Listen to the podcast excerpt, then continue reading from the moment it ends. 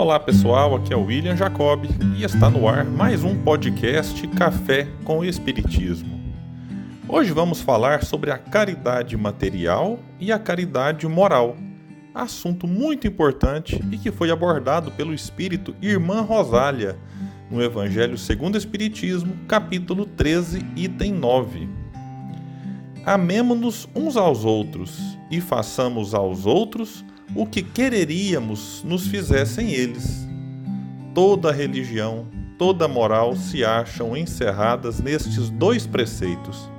Se fossem observados nesse mundo, todos seríeis felizes.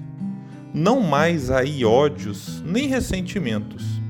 Direi ainda, não mais pobreza, porquanto, do supérfluo da mesa de cada rico, muitos pobres se alimentariam e não mais veríeis nos quarteirões sombrios onde habitei durante a minha última encarnação pobres mulheres arrastando consigo miseráveis crianças a quem tudo faltava.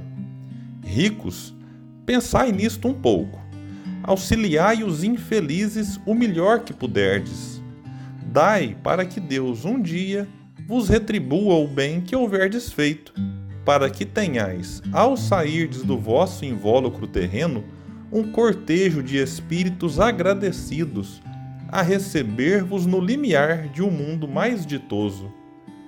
Se pudesseis saber da alegria que experimentei ao encontrar no além aqueles a quem, na minha última existência, me fora dado servir.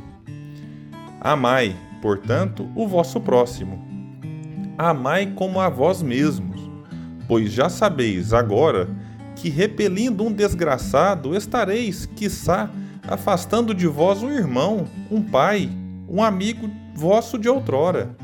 Se assim for, de que desespero não vos sentirei presa ao reconhecê-lo no mundo dos espíritos? Desejo compreendais bem o que seja a caridade moral que todos podem praticar, que nada custa materialmente falando, porém que é a mais difícil de exercer-se. A caridade moral consiste em se suportarem umas às outras as criaturas, e é o que menos fazeis nesse mundo inferior, onde vos achais por agora encarnados. Grande mérito há, crede-me, em um homem saber calar-se, deixando fale outro mais tolo do que ele é um gênero de caridade isso. Saber ser surdo quando uma palavra zombeteira se escapa de uma boca habituada a escarnecer. Não ver o sorriso de desdém com que vos recebem pessoas que, muitas vezes erradamente, se supõem acima de vós, quando na vida espírita, a única real, estão, não raro, muito abaixo. Constitui merecimento, não do ponto de vista da humildade, mas do da caridade, porquanto não dar atenção ao mal proceder de outrem é caridade moral. Essa caridade, no entanto, não deve obstar a outra. Tende, porém, cuidado, principalmente em não tratar com desprezo o vosso semelhante. Lembrai-vos de tudo que já vos tenho dito. Tende presente sempre que, repelindo um pobre, talvez repilais um espírito que vos foi caro e que no momento se encontra em posição inferior à vossa. Encontrei aqui um dos pobres da terra, a quem, por felicidade, eu puder auxiliar algumas vezes, e ao qual, a meu turno, tenho agora de implorar auxílio. Lembrai-vos de que Jesus disse que todos somos irmãos e pensai sempre nisso, antes de repelirdes o leproso ou o mendigo. Adeus, pensai nos que sofrem e orai. Essa mensagem é muito forte e bonita, e nossa análise neste episódio será mais focada na caridade material, a iniciar por aquele trecho que diz que do supérfluo da mesa do rico, muitos pobres se alimentariam e não mais teriam fome. Isso me fez lembrar da parábola do mal rico, em que Lázaro, na porta de sua casa, desejava comer as migalhas que caíam da sua mesa, e nem isso podia. Lázaro não queria viver na casa do rico, nem desfrutar dos prazeres mundanos. Ele só queria ter o que comer. O Bert Holden chega a dizer no seu livro A Sabedoria das Parábolas que certamente o pobre morreu de fome e o rico de indigestão por comer demais.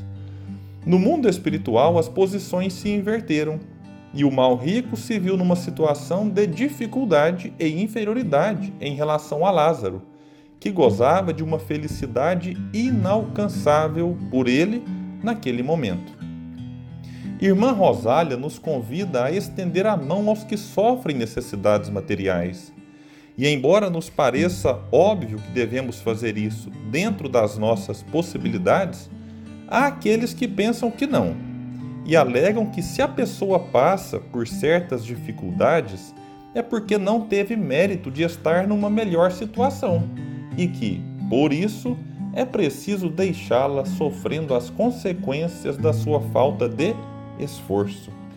Estes não levam em conta as inúmeras diferenças e faltas de oportunidades que temos ao longo da vida simbolicamente colocada por Jesus na parábola dos trabalhadores da última hora.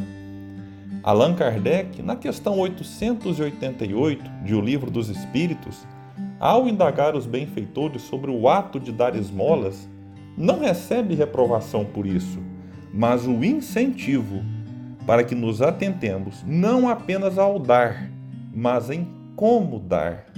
O que nos leva a dizer que a caridade moral deve estar, estar atrelada à caridade material, sem que uma anule a outra, para que doemos sem constranger quem recebe. Jesus, diante da multidão de famintos, fez o que ficou conhecido como a multiplicação dos pães, contando com o auxílio dos discípulos, que ficaram responsáveis por distribuir o alimento aos que poderiam morrer de fome caso nada fosse feito. Vale ressaltar ainda sobre a caridade material, que aquilo que fazemos de coração toca a alma do outro, que se torna grato a tal ponto que essa gratidão se reflete no mundo espiritual, em que aqueles que praticaram o bem, ao deixarem o invólucro carnal, podem ser recebidos pelos que foram por eles ajudados. Como disse Emmanuel em mensagem do livro Vinha de Luz, o bem que praticares em algum lugar é teu advogado em toda parte. Que essa lição de Irmã Rosália possa nos inspirar sempre.